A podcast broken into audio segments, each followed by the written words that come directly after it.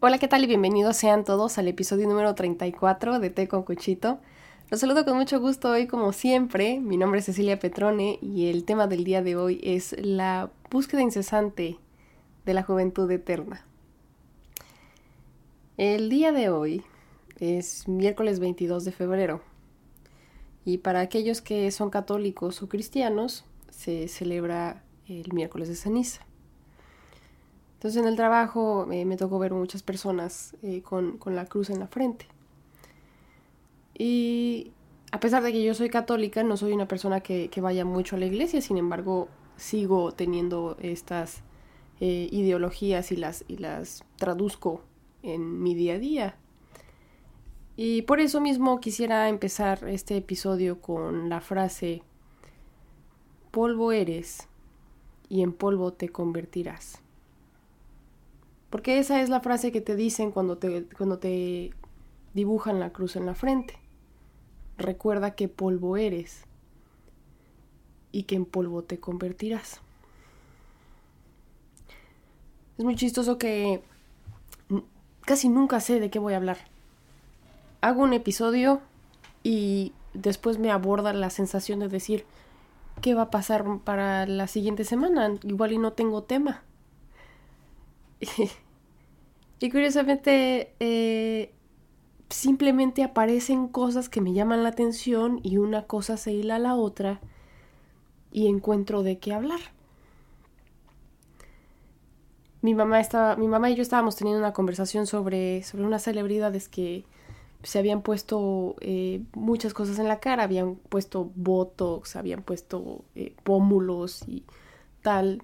Eh, para verse de cierta manera y aparentar menos edad. Pero pues las cirugías no salieron de... pues no salieron bien, para decirlo así simplemente. Y en vez de verse más jóvenes o verse bien, eh, es, es, algo que ya da pues incluso pena, ¿no? Que dices, ¿por qué se hizo eso en la cara? Tan bonita que era o tan guapo que era y ahora en vez de aceptar su vejez, está intentando este, hacerse modificaciones, ¿no? Y estábamos justamente hablando sobre esta, eh, lo difícil que es envejecer. Yo todavía soy muy joven para hablar de qué sensaciones ocurran. No puedo saber todavía porque tengo 26 años. Apenas voy a un cuarto de mi edad, como le dicen, ¿no? Si viviese yo 100 años. Todavía, ok, sí, de pronto sé que tengo estas arrugas en, la sonrisa, en la comisura de la boca, porque sonrío mucho. Y sé que eso va a ser de lo que se me va a marcar. O cuando eh, hago cara de sorpresa, pues sé que se me van a hacer las arrugas de la frente, pero si relajo la cara, no es como que las vean o no están ahí sin que yo tenga, sin que, sin que no tenga yo una eh, emoción en la cara. Y conforme vamos envejeciendo, bueno, esas, esas líneas se van marcando y, ya a pesar de que tengas la cara relajada, pues van a, van a estar esas arrugas. O bien vienen las canas. O subimos un poco de peso. Eh, ya no caminamos tan rápido y ya no tenemos la misma fuerza. No he llegado a ese punto. Y para muchas personas a las que les pregunto todavía me falta mucho tiempo, entre comillas. Sin embargo, no creo que se sea muy joven para comenzar a contemplar la muerte. Envejecer es de valientes.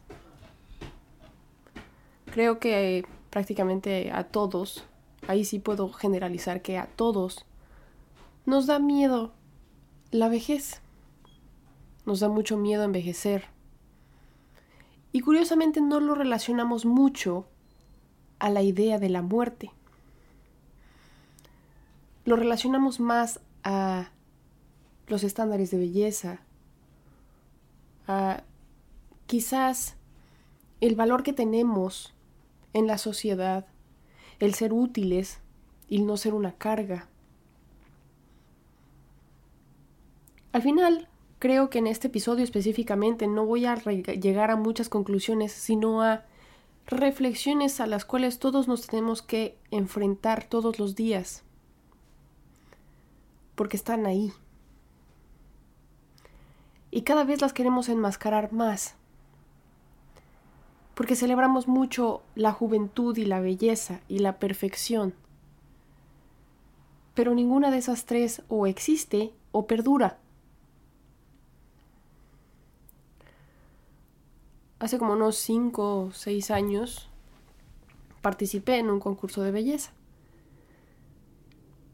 Y cuando yo era más chica, estaba totalmente en contra, según yo, de los concursos de belleza porque me parecían vanos y me parecían frívolos y me parecían ridículos y no les encontraba yo sentido.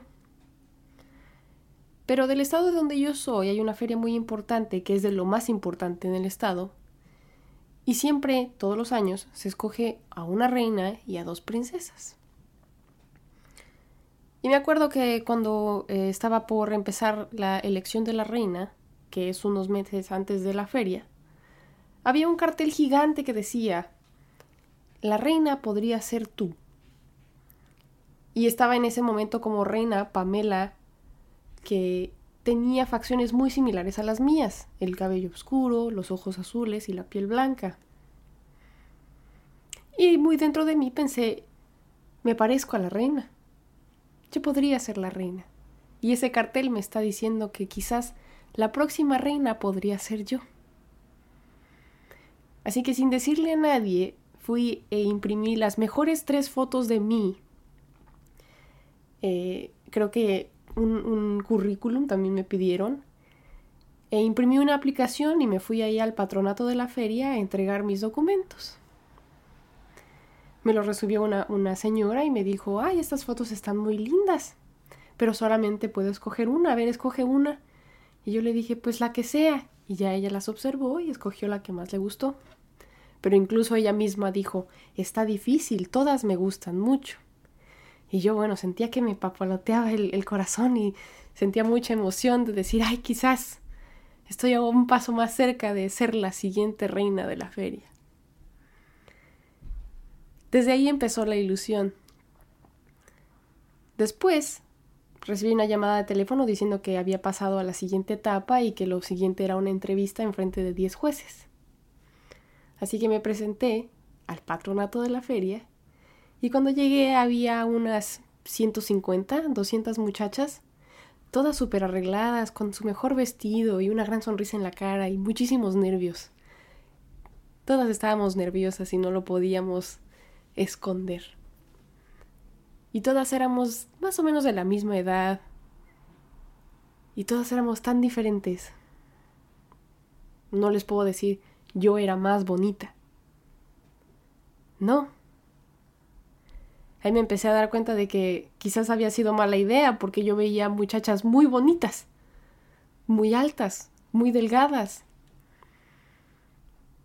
Pero dije, quizás la próxima reina podría ser yo. Y entré con mucho valor ante los diez jueces. Y como una de mis grandes habilidades siempre ha sido hablar y no tenerle miedo a un micrófono, me fue muy bien en mi entrevista. Después, pues simplemente contesté a sus tres preguntas, me fui. Y en unas partes, en, unas cuantas semanas estaba yo en el trabajo y me recibí una llamada en la que me dijeron, te llamamos de parte de la Feria Nacional de San Marcos solamente para decirte que has sido seleccionada como parte de las 10 finalistas de la elección de la reina de la feria. Y yo no podía de la emoción todos aquellos eh, pensamientos que yo tenía sobre lo en contra que estaba de los concursos de belleza se habían ido. Y no estaba yo solamente pensando que se me estaba premiando por ser joven y por ser bonita. Era también un reto. Era también ponerme frente a un escenario. Era también perder miedo. Y después, ya que, ya que recibí la noticia y demás, empezó pues toda esta serie de eventos en las que conocí a las otras nueve muchachas, porque éramos diez finalistas y solamente tres iban a ganar, una como reina y las otras dos como princesas. Y pues uno empieza este recorrido en el que te enseñan la historia de Aguascalientes, te enseñan a caminar en tacones, eh, te llevan a todos los municipios del estado, te llevan a comer, te, te sacan fotos, te hacen entrevistas, te llevan al radio y a la televisión y te vuelven una celebridad por un ratito. De entre todas esas cosas, de, de, todas las cosas que me regalaron, creo que lo más importante fue que me regalé mucho tiempo para mí misma y para verme bien para el concurso. Al final, claro está que pues entramos eh, al, al, gran día y todas estábamos con nuestros vestidazos y el super peinado y el super maquillaje. Y yo dentro de mí, algo detrás sabía que no iba a ganar pero ya había ganado con el simple hecho de estar ahí. Porque dos días antes de la, de la final tenían que hacernos prueba de maquillaje y vestuario y todo para pues ver cómo se iban a ver las fotos y demás. Y nos maquillaron como nos iban a maquillar para la final. Y cuando yo me vi en el espejo, con todo el pelo y el maquillaje y todo, me puse a llorar. Porque nunca pensé que me pudiese ver así de bien. Me quedé impactada con, con mi propia belleza física. Y fue muy impactante y, y lo agradecí. Agradecí mucho ese momento porque fue de, de alguna manera también solo para mí nadie me estaba viendo, era solamente una prueba de maquillaje. Sí, saqué fotos con mi celular y todo, pero no fue público. Pero yo lo atesoré mucho y para cuando fue la final, mi intuición me decía que yo no iba a ganar. Lo sabía. Pero yo me puse eh, con toda la actitud frente al escenario y, y celebré ese momento como un cierre de todo ese mes de preparación para la elección de la reina de la feria. Para mí ese fue mi momento, yo no tuve que llegar al reinado. Y por supuesto no gané, eh, ganó otra muchacha y, este, otras dos fueron sus princesas. Yo de hecho ni siquiera pasé a la ronda de las preguntas, o sea, primero eliminaron a cinco y luego de las otras cinco sí les hicieron las preguntas y de esas cinco escogieron a tres. Y pues yo fui de las primeras cinco que eliminaron. Y También lo padre fue lo mucho que uní a, todos mis amigos y familiares a ir al evento y echarme porras y estar ahí para mí y sentirse parte de algo, porque estaban apoyando a una de las muchachas que estaba ahí. Y ese sueño de haber sido coronada no solamente era mío, sino que se compartía con los demás que querían verme ahí. Porque yo entonces ya no era solamente yo, sino que era la imagen de toda mi familia y de todos mis amigos, y de quizás eh, el reflejo de lo que son las muchachas en Aguascalientes. Y por eso mismo también es tan, tan popular, porque la gente va a votar por la que más le gusta y a la, a la que más le representa lo que es bello o lo que es genuino, ¿no? Al final, como que después de eso, hice las paces con los concursos de belleza. Ahora, no quiero decir con esto de que pues ya con esto eh, sé que son padrísimos y son perfectos y tal. No. Eh, claro, claro sé que pues los, los concursos de belleza tienen cosas muy negativas. Pero todo tiene que ver por en qué. con qué. este. pues con qué perspectiva lo veas. Claro que pues hay gente que se obsesiona porque quiere ser igual de delgada que la otra, o igual de alta que la otra o tener los ojos igual de grandes que la otra, o las pestañas igual de largas que la otra. Y por lo mismo llevan a, compararse a tal extremo que, que necesitan modificar cómo se ven. Pero así como en todo en la vida, si uno compite contra sí mismo y las ideas que tenga sobre sí mismo, puedes lograr muchas cosas. Al final, fue muy padre poder celebrar mi belleza en ese momento cuando tenía yo 21, 22 años. Y atesoro eso porque quedó de alguna manera inmortalizado y tengo muchas fotos del recuerdo.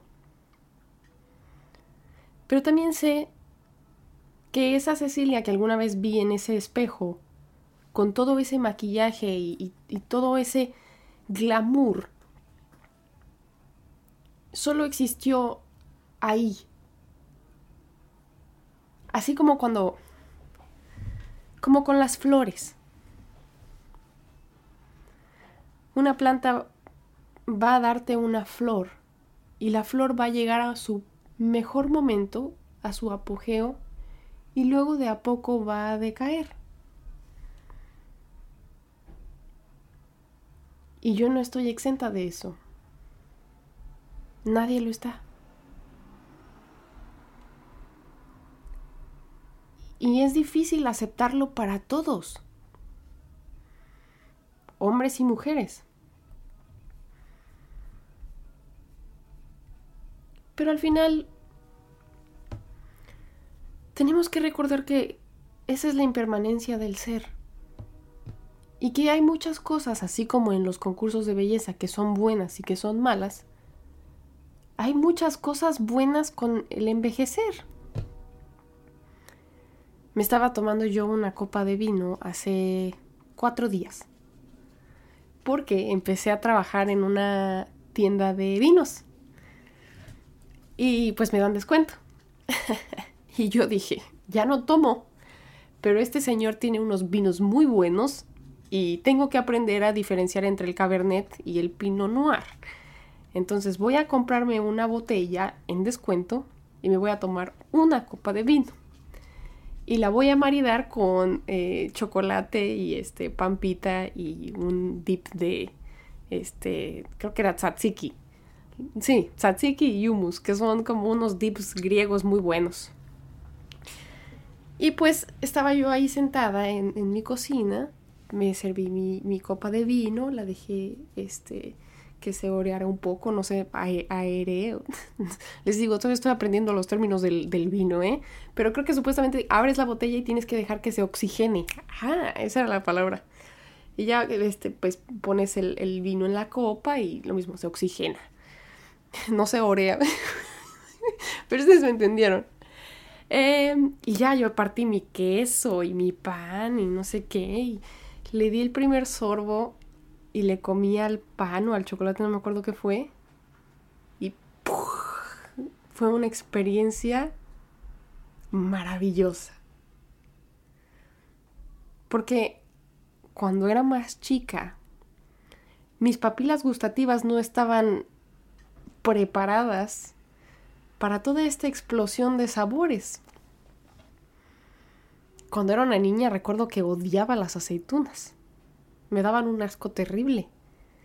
Y ahora comerme una aceituna sabe mágico. Hoy mismo, por ejemplo, había en el, en el lunch para el buffet en el que trabajo, había pepinillos de esos como en vinagre, son muy americanos, pero así largos eh, puestos a, un lado para que los pusieras con tu sándwich. Y yo comí lo mismo que, que, los empleados, entonces pues también agarré un pepinillo y uno y un como como un burrito, una cosa así, en vez de sándwich, porque era el, que tenían ahí ya sobrante. Y estaba un poco insípido, honestamente estaba un poco insípido, así que agarré el pepinillo y le di una mordida y otra vez esa explosión de sabores que no hubiese tolerado y tampoco hubiese disfrutado cuando tenía yo 12, 14 años. Y agradecí tener la edad que tengo. Agradecí ser más vieja. y así con muchas cosas me ha empezado a pasar. Como les digo, hay muchas cosas de las que todavía no puedo hablar porque soy muy joven. pero sí empiezo a sentir que la música me suena diferente, que la comida me sabe diferente.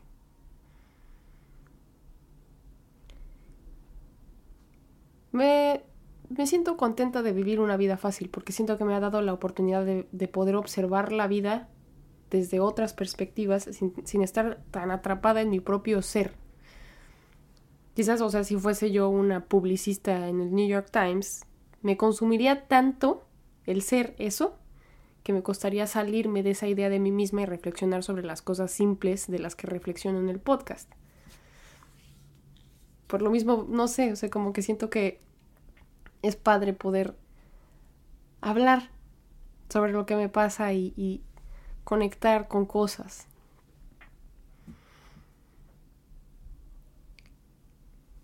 podemos compararlo con celebridades. Creo que ese es un tema socorrido, ¿no? El ver qué sucede con, con ciertas celebridades y, y, gente que admiramos y que han crecido dentro de la industria del cine y hemos visto crecer y hemos visto envejecer. Regularmente se le admira mucho a aquel que no se retoca o que no se le notan los retoques. Por ejemplo, si vemos a Anthony Hopkins, ya es un viejito. La última película que vi de él es este la película de mi padre o padre. Eh, déjenla busco. Porque es así, es así, se les recomiendo que la vean. Está impresionante. A nivel actoral y, todo. O sea.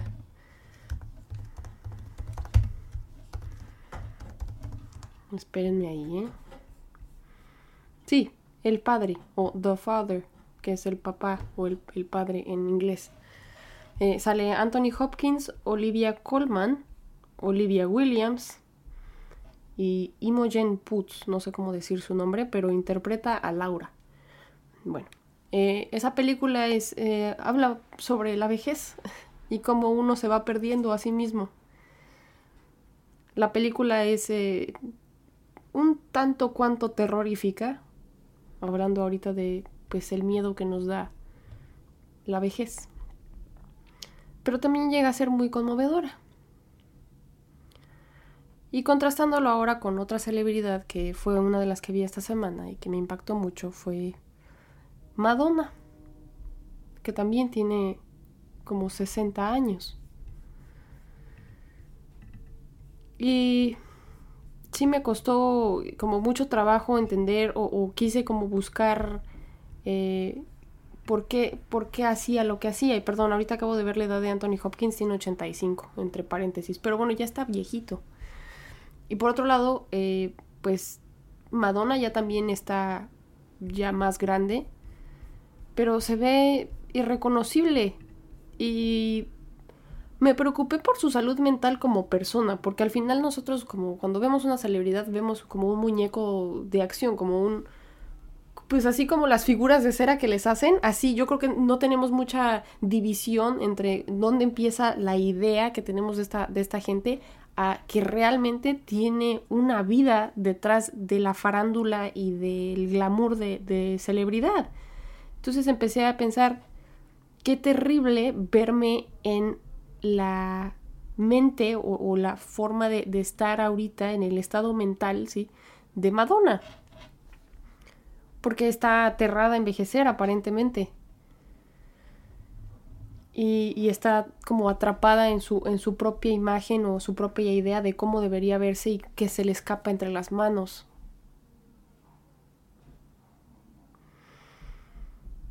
Qué difícil. Qué difícil es eso el tener que aceptar que no, no nos vamos a quedar en esa imagen. Porque yo ya la vi en mí.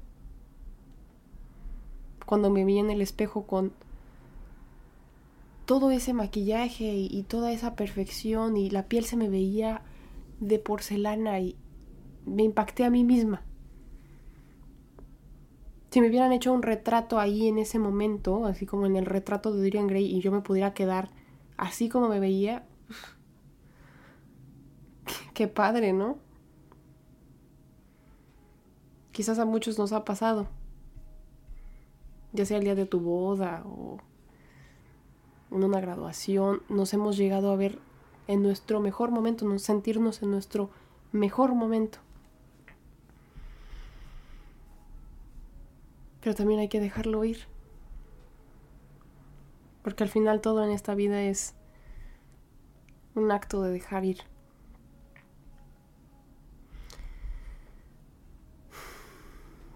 Hace tres días se murió un compañero de trabajo.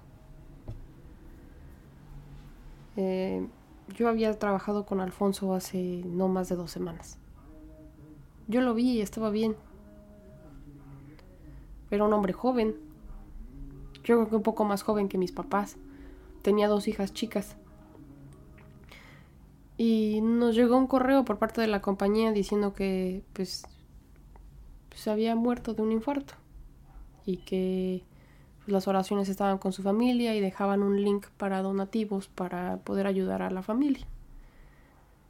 Y yo no me pude creer que, que se hubiese muerto. De hecho, busqué así si era la misma persona, si, si se empataban los, los, em, los apellidos y todo, porque dije igual y es otro que se llama igual. Y no, resultaba que era la misma persona. Y empezaron a llegar también mensajes de otros de los meseros y ¿cómo? O sea, ¿qué pasó? Yo estaba trabajando con él antier. Y pues aparentemente estaba jugando béisbol porque juega béisbol todos los domingos. Y le dio un infarto. Así, sin aviso.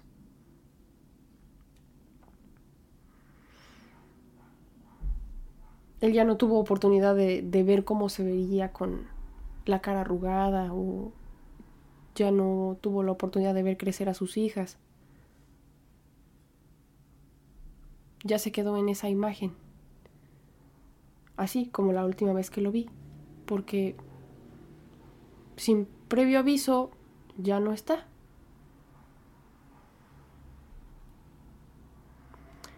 Y desde ese día empecé a contemplar mucho la muerte. Y hoy curiosamente es miércoles de ceniza, en el que recordamos que polvo somos y en polvo nos convertiremos.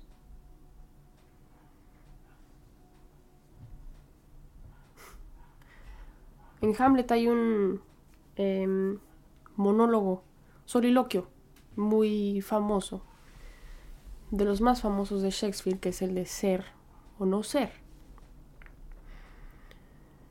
Y Hamlet está justamente reflexionando sobre vivir o no vivir. A eso se refiere con ser o no ser, porque el, el soliloquio dice ser o no ser. Esa es la cuestión. ¿Cuál es más digna acción del ánimo?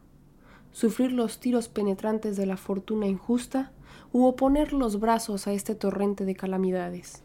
y darlas fin con atrevida resistencia, morir es dormir. ¿No más?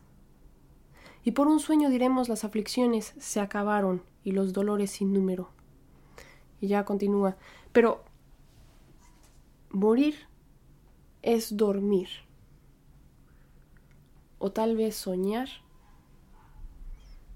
Y él está pensando en quizás morir no es tan malo, pero no tengo la suficiente valentía para terminar con esta vida que para mí es una carga y que no logro comprender, que me duele y me, y me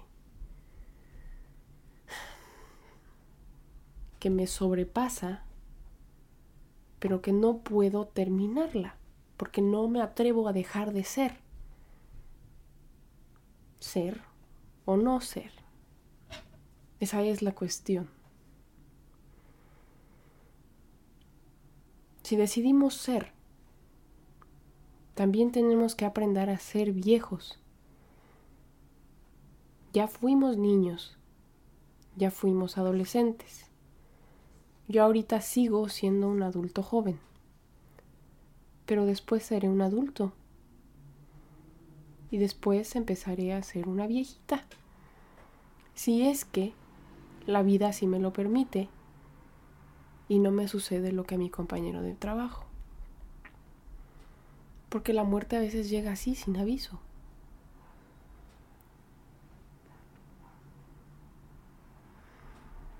Creo que no recibes la muerte hasta que no la merezcas. Pero no en un sentido malo o así de, merecer un castigo. Porque la muerte no creo que sea un castigo. Yo creo que la muerte, tanto así como la vida, es un regalo. Y no habremos de tenerla, no, no habrán de otorgárnosla hasta que no la merezcamos. Estamos muy acostumbrados a, como les había dicho yo con el concurso de belleza, ¿no? A celebrar mucho la belleza, la juventud, la nueva vida. Pero también tenemos una celebración en México muy importante que es una de mis favoritas, que es la celebración del Día de Muertos.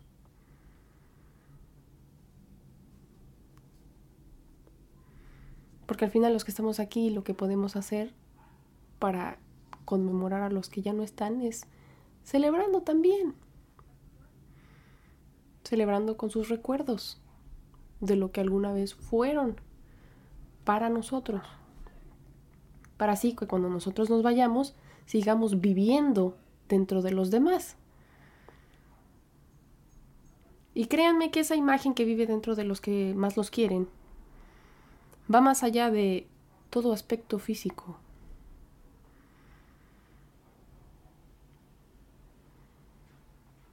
No importa mucho si eres bonito, si eres feo, si eres gordo, si eres chaparro, si eres alto, si eres flaco. No importa. Hay muchas cosas que celebrar. No les voy a negar, yo tuve la dicha de nacer mujer. Y tuve de la dicha de, de poder celebrar mi belleza gracias a la reina de la feria. Y me llena de orgullo de pronto decir de ahí salieron muchas cosas como cuidarme más la cara y este hacerme mascarillas y eh, maquillarme de vez en cuando porque me di cuenta que pues muchas veces la belleza natural es, una idea, sí, o sea, todos somos eh, bonitos o feos dependiendo de quién nos vea. Pero eh, pues ahí por ahí hay un dicho, ¿no? La belleza cuesta. Todo, no hay nada nuevo bajo el sol. Cualquier cosa o duda que tengamos podemos ir a dichos del pasado y nos lo van a responder. La belleza cuesta. Entonces ahí está el secreto de qué es ser bello, ¿no? Es una combinación de suerte, dinero y mucho trabajo. Porque claro que mientras estaba yo en ese mes intensivo, me estaban dando masajes y faciales y maquillaje carísimo y me hacían el pelo y traía yo una súper este, ropa prestada, por supuesto, yo nunca la compré. Me traían al tingo al tango, por lo mismo bajé de peso. Claro, o sea, yo estaba en mi mejor momento por muchas cosas que se juntaron en ese momento. Ahora, si yo quisiera seguir ese ritmo de vida de que se puede, se puede. Pero yo tengo que entonces poner dinero y mucho trabajo levantarme a las cuatro y media, cinco de la mañana a maquillarme y a peinarme porque no va a haber alguien que lo haga ya por mí. Pero pasando el tiempo, dejé de verle tanta importancia, que es también lo que me gusta de estar envejeciendo. A mí al contrario de de pronto sí es chistoso, ¿no? Que te dicen, ay, tú te ves bien chica, parece que tienes 16 en vez de 26. Ay, muchas gracias, ¿no? Parezco todavía niña. Pero a mí sí me gusta decir, tengo 26. Y cuando tenga 27 voy a estarlo repitiendo aquí en el podcast todo el tiempo. Tengo 27. Porque me los he estado ganando. Esos años son míos. Los he trabajado todos los días. Un día a la vez. A muchos les gusta ocultarlo, ¿no? ¿Cuántos años tienes? 20 y 10, en vez de decir 30. Tengo 30. Qué padre que tengo 30 y tú apenas tienes 14. Uy. Te llevo a la delantera, vieras todo lo que yo ya aprendí, pero algún día llegarás a donde yo estoy y lo entenderás. Qué padre es eso. Qué padre es, ir ganando experiencia y cada vez más recuerdos. Y regresando un poco a esta idea de eh, ser o no ser con Hamlet y el teatro.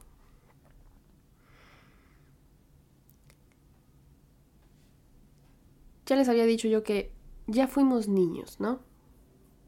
Ya soy un adulto joven, seré un adulto y luego seré más viejita.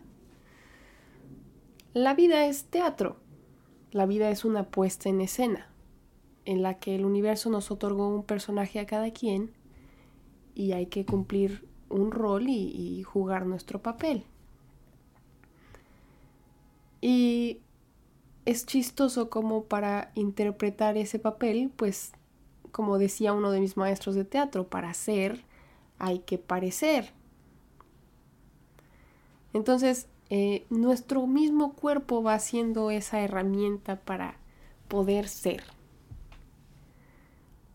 apropiense de la edad que, que tengan y utilícenla para, para interpretar aquello que podrían ser. A mí de pronto, o sea, no sé, o sea, me, llenaría de mucho orgullo de tener el, pelo blanco y las arrugas y yo tener este podcast y decirles cosas muy reflexivas y, con mucha sabiduría, porque creo que, eh, no sé, tendría más sentido, interpretaría yo mejor el papel. Ahorita todavía no sé nada, sé muy poco todavía, pero ojalá si la vida me da la oportunidad de llegar a los 80, tenga yo muchas cosas que contarles y que, y que compartirles. Porque también tenemos mucho esta idea de, de, que si eres viejo dejas de aportar o te, o te conviertes en algo que ya no importa. Pero no es cierto, porque Sócrates empezó a, tocar a los 80. Se empezó a, aprender instrumentos, a, tocar instrumentos. Y luego Miguel Ángel estaba pintando la capilla Sixtina a los 30, pero a sus 50 seguía eh, haciendo estatuas y creo que se murió a los 88. O sea, él, hizo pinturas todavía a sus 80 años. Y así podemos seguirnos con, con grandes figuras históricas que han hecho cosas mucho más grandes. Incluso actores de Hollywood. O, grandes músicos. No empezaron a los 8 años y eran virtuosos. No, muchos empezaron a sus 40, 50, 70, 80.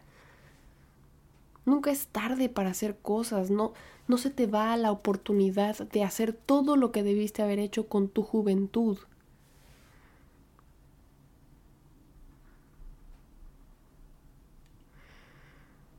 Las cosas se pueden hacer. Había un, un meme por ahí que decía, no le tengas miedo a la vejez, vas a poder hacer las mismas locuras, solo que más lento. pues así, así justamente. vamos más lento, pero vamos al final, ¿no? y...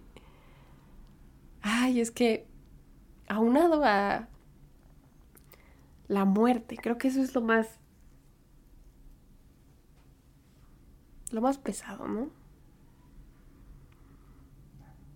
Yo no pensé que este, este podcast fuera a ser así como tan... tan difícil de digerir hoy. Porque es un tema que, incluso como que censuran mucho en, en, redes sociales. No se quiere hablar mucho de ese tema, ¿no? Hablemos de la vida, pro vida, vida, vida, vida, estar vivo.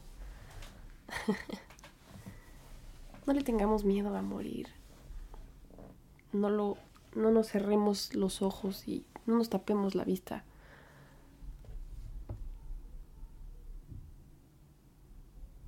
Hay que aceptarlo como parte de lo que también nos va a pasar. Y le va a pasar a los que más queremos.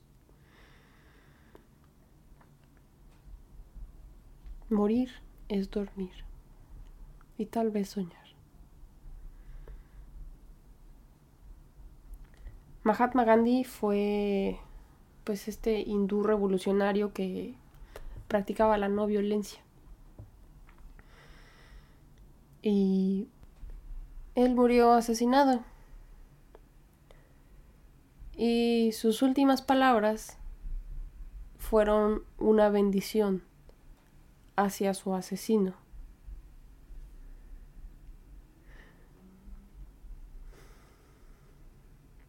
Él no estaba enojado o triste porque su vida se había acabado. Estaba agradecido con aquel que le regaló la muerte. Incluso en ese momento él decidió la no violencia.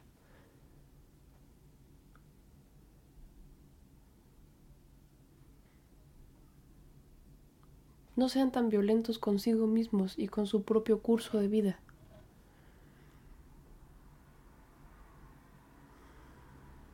Aceptar es difícil, pero aceptar es necesario. Y no se sientan avergonzados o tristes por reenvejecer. Todos vamos para el mismo lado. No están envejeciendo solos. Sí, unos más atrás que otros, unos más adelante que otros, pero yo también me voy a hacer vieja junto con ustedes. Si la vida me lo permite, aquí me verán arrugada. Espero que con esto les traiga un poco de paz. Sé que cuando escuchen esto va a ser viernes o quizás después y no vaya a ser miércoles de ceniza como lo es hoy grabado este video. Pero no importa, al final el ejercicio de, contemplar la muerte es algo que tenemos que hacer en cualquier momento.